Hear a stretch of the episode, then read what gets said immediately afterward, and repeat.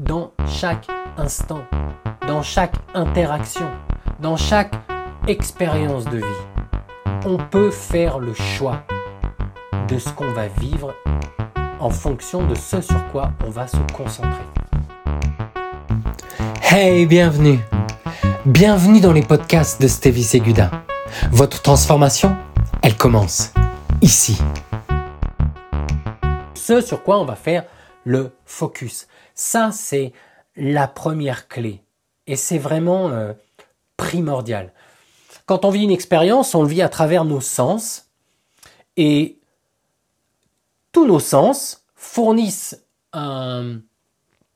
des informations par le biais de nos, nos nerfs qui viennent jusqu'à notre cerveau sous forme d'impulsions électriques.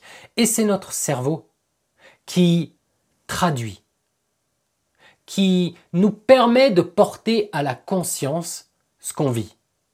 Et comment il fait ça? Eh bien, il le fait avec notre réservoir de mots, avec notre réservoir du langage. Parce que c'est notre langage qui permet de donner un sens à ce que l'on vit. Et c'est bien connu.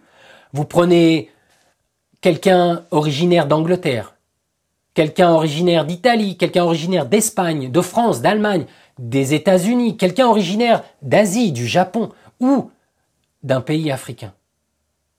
Nous n'avons pas le même bagage de mots. Les mots ne sont pas chargés de la même signification, et même entre nous, dans une même famille, d'où le nombre de conflits.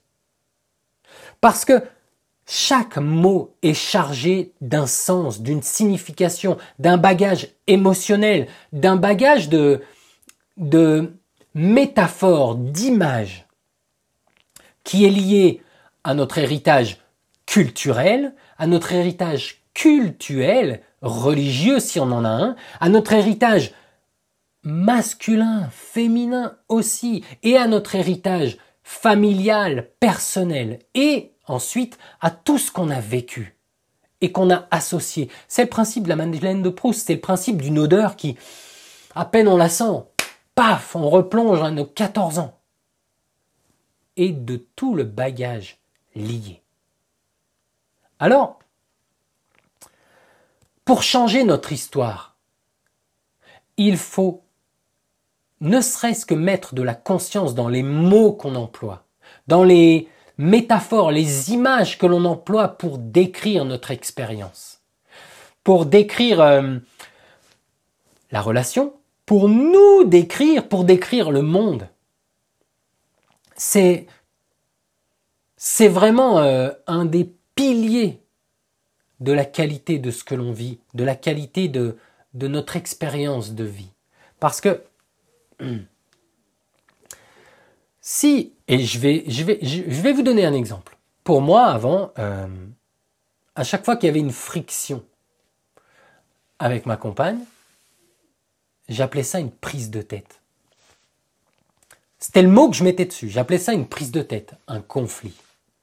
Un conflit, mais ça veut dire que les deux parties sont en lutte, en bataille une prise de tête. Ça veut dire que ma tête était complètement serrée dans mon image. Et je vais vous donner euh, euh, ma, ma métaphore tout le, et tout le bagage qu'il y avait derrière. J'ai pas le souvenir d'avoir vu mes parents se prendre la tête quand j'étais enfant, se disputer. J'en ai pas un souvenir le, le, ce que j'ai associé à la dispute, c'est au, à la friction, à, à la mésentente, au désaccord, c'est la séparation.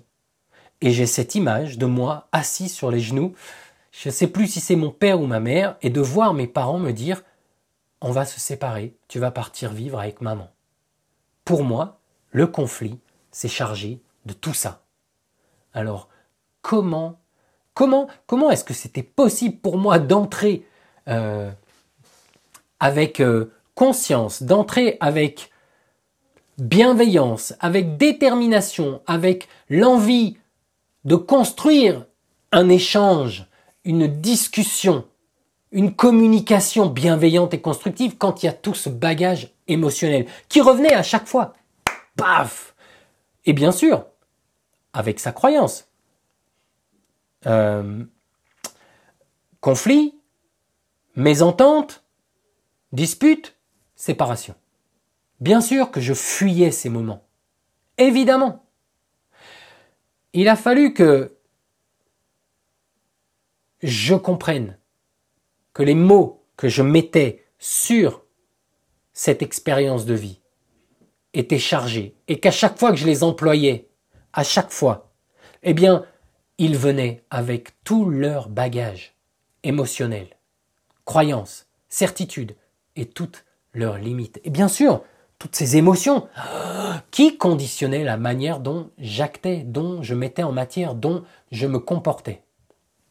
Notre identité, elle va façonner nos choix. Notre identité, c'est tout ce que nous croyons être. Et une autre manière de le dire, c'est tout ce que nous choisissons, consciemment ou pas, d'être. Nous croyons que nous sommes ceci, comme cela, comme ceci. Nous croyons que nous ne sommes pas ça, pas ceci, pas cela. Il n'y a rien de plus puissant chez l'être humain que son, son désir inconscient de correspondre, coûte que coûte, à ce que nous croyons être. Et on peut rêver de telle ou telle chose. On peut aspirer profondément de tout son cœur, de toute notre âme, à, à ceci, à cela, à notre mission, à notre vision, à tel rêve, à telle relation. Si ce que nous croyons être n'est pas inclus ou n'inclut pas cette vision, ce rêve, ce sera inaccessible parce qu'il n'y a rien de plus puissant chez l'être humain que son aspiration inconsciente à correspondre à ce à quoi nous croyons être. Nous ne faisons pas tout ce que nous pouvons. Nous faisons tout ce que nous croyons être capables de pouvoir faire. Nous ne faisons pas tout ce que nous pouvons. Parce que le potentiel humain, il est incroyable, il est extraordinaire. Nous faisons tout ce que nous croyons être capables. Nous croyons qui nous sommes, être capables de. Nous avons une idée de qui nous sommes. Nous avons, nous avons, nous avons réuni des croyances, des certitudes sur qui nous sommes et ça détermine ce que nous sommes capables ou non de faire, ce que nous méritons ou pas. Changer notre identité nous permettra de changer notre histoire de vie.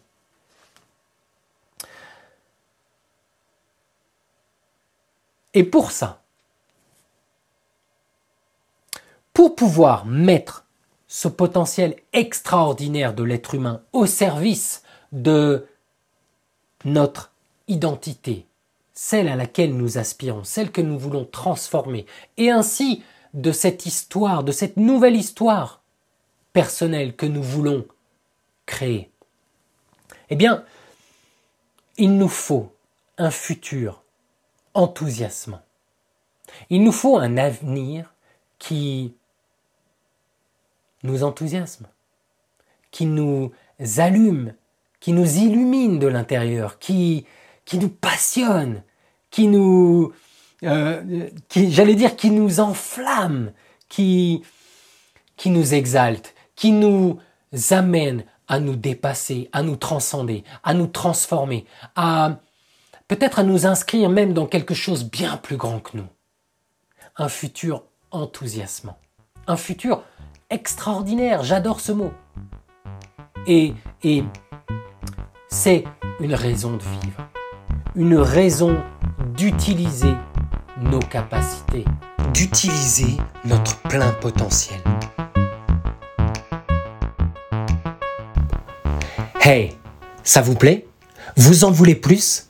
Alors pensez à vous abonner à ma chaîne de podcast. Ainsi, vous ne raterez aucun des épisodes. Et je vous encourage à aller encore plus loin.